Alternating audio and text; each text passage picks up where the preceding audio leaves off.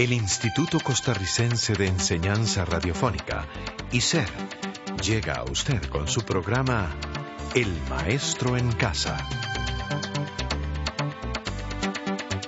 El Maestro en Casa, un programa educativo a su servicio.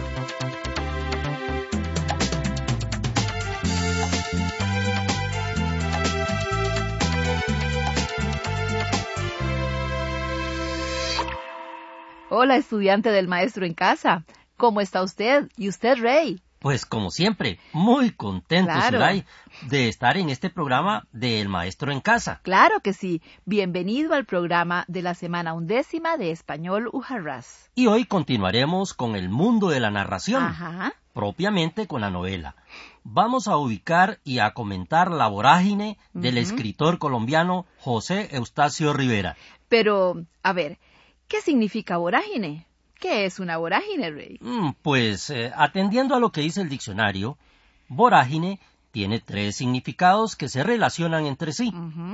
El primero es remolino impetuoso que hacen en algunos parajes las aguas del mar, de los ríos o de los lagos. Ajá, y también tiene que ver con pasión desenfrenada o mezcla de sentimientos muy intensos.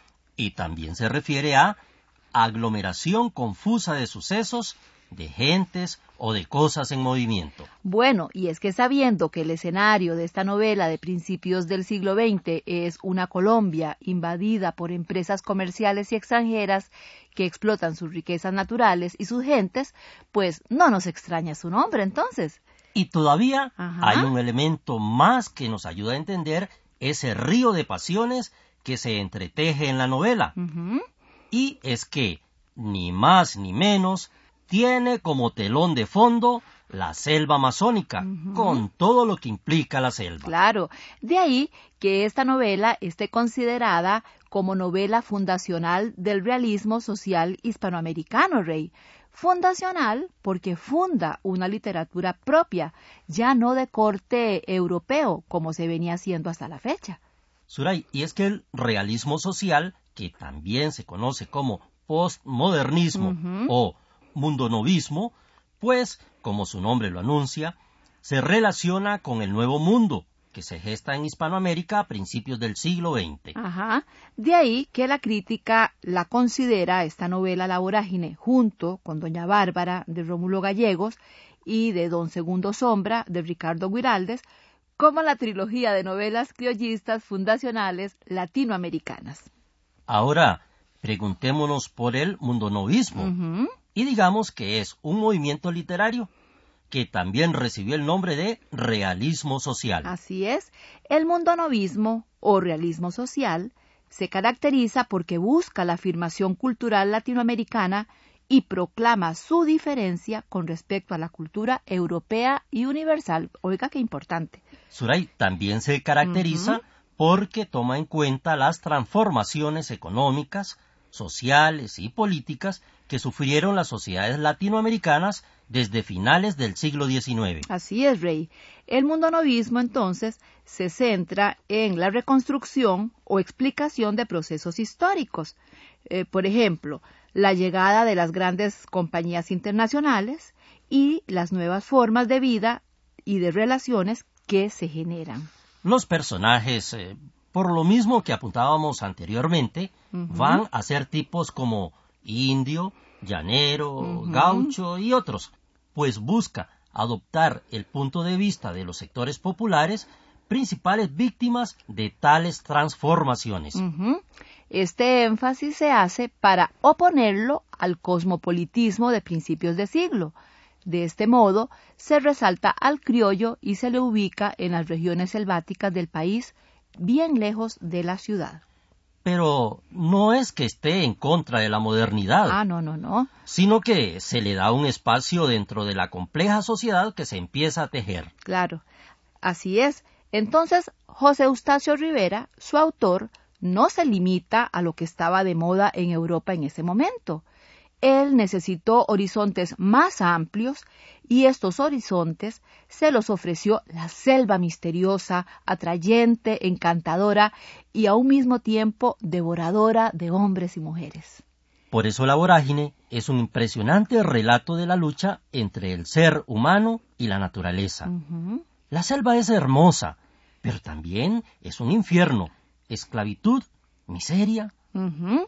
La selva entonces es el espacio en el que el protagonista de la novela, que se llama Arturo Cova, y su amante Alicia, se precipitan para escapar de una sociedad que asfixia sus ansias de libertad. Entonces, Hablemos del tema de esta obra.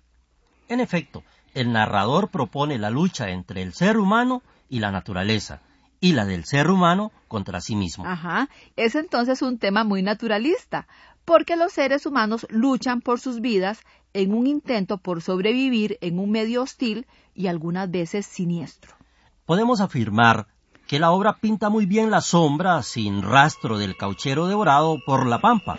Escuchamos un ejemplo.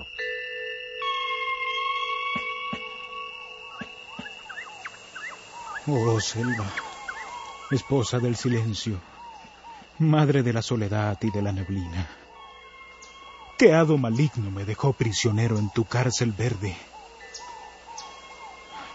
Los pabellones de tus ramajes, como inmensa bóveda, siempre están sobre mi cabeza, entre mi aspiración y el cielo claro, que solo entreveo cuando tus copas estremecidas mueven su oleaje a la hora de tus crepúsculos angustiosos. Hablemos ahora brevemente de los personajes, Rey, y digamos que Arturo Cova es el que representa el punto de vista del autor. Eh, Arturo es un poeta de algún renombre, pero fracasado. Es a la vez reflexivo, pero frívolo. Es poeta y hombre de acción se mueve por un ideal que no logra concretar. Ama pero no cree en las mujeres. En fin, es bastante contradictorio. De sí mismo dice. Antes que me hubiera apasionado por mujer alguna, jugué mi corazón al azar y me lo ganó la violencia. Por otra parte, Alicia es otro personaje complejo. Su familia quiere casarla, pero ella huye. Arturo le ayuda a huir, se la lleva con él a la selva. De ella dice Arturo, Alicia fue un amorío fácil. Se me entregó sin vacilaciones, esperanzada en el amor que buscaba en mí.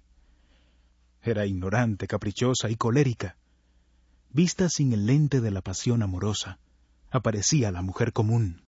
Sobresalen también otros personajes, como Rafo, combatiente de guerra, así como Barrera, que es inescrupuloso, traficante, corrupto y explotador de los cauchos, también está Fidel Franco, quien junto con Arturo Cova, luego de ser abandonados por sus respectivas mujeres, emprenden la odisea de internarse en la selva profunda. También está el Pipa, que guiará a Arturo y a Fidel por la selva amazónica. Conoce los dialectos indígenas.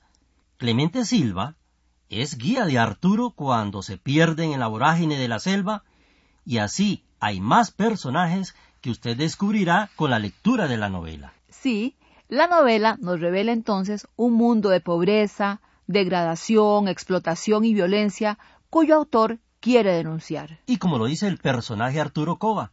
Estos crímenes que avergüenzan a la especie humana deben ser conocidos por todo el mundo para remediarlos. Y por supuesto que leyendo, que conociendo, que compartiendo el sentir que estas lecturas nos dejan, ayudamos a poner remedio a estos males que no nos resultan ajenos a nosotros en nuestra realidad actual, Rey. Así es, Uray. Tener conciencia de los problemas es el primer paso para darle solución. Léase la vorágine, compárela con Mamita Yunay de Carlos Luis Fallas y llegue a sus propias conclusiones. Claro. Y ahora, gracias por acompañarnos y le esperamos en nuestro próximo programa. Gracias y hasta luego. Este programa fue producido por ICER. En colaboración con el Ministerio de Educación Pública.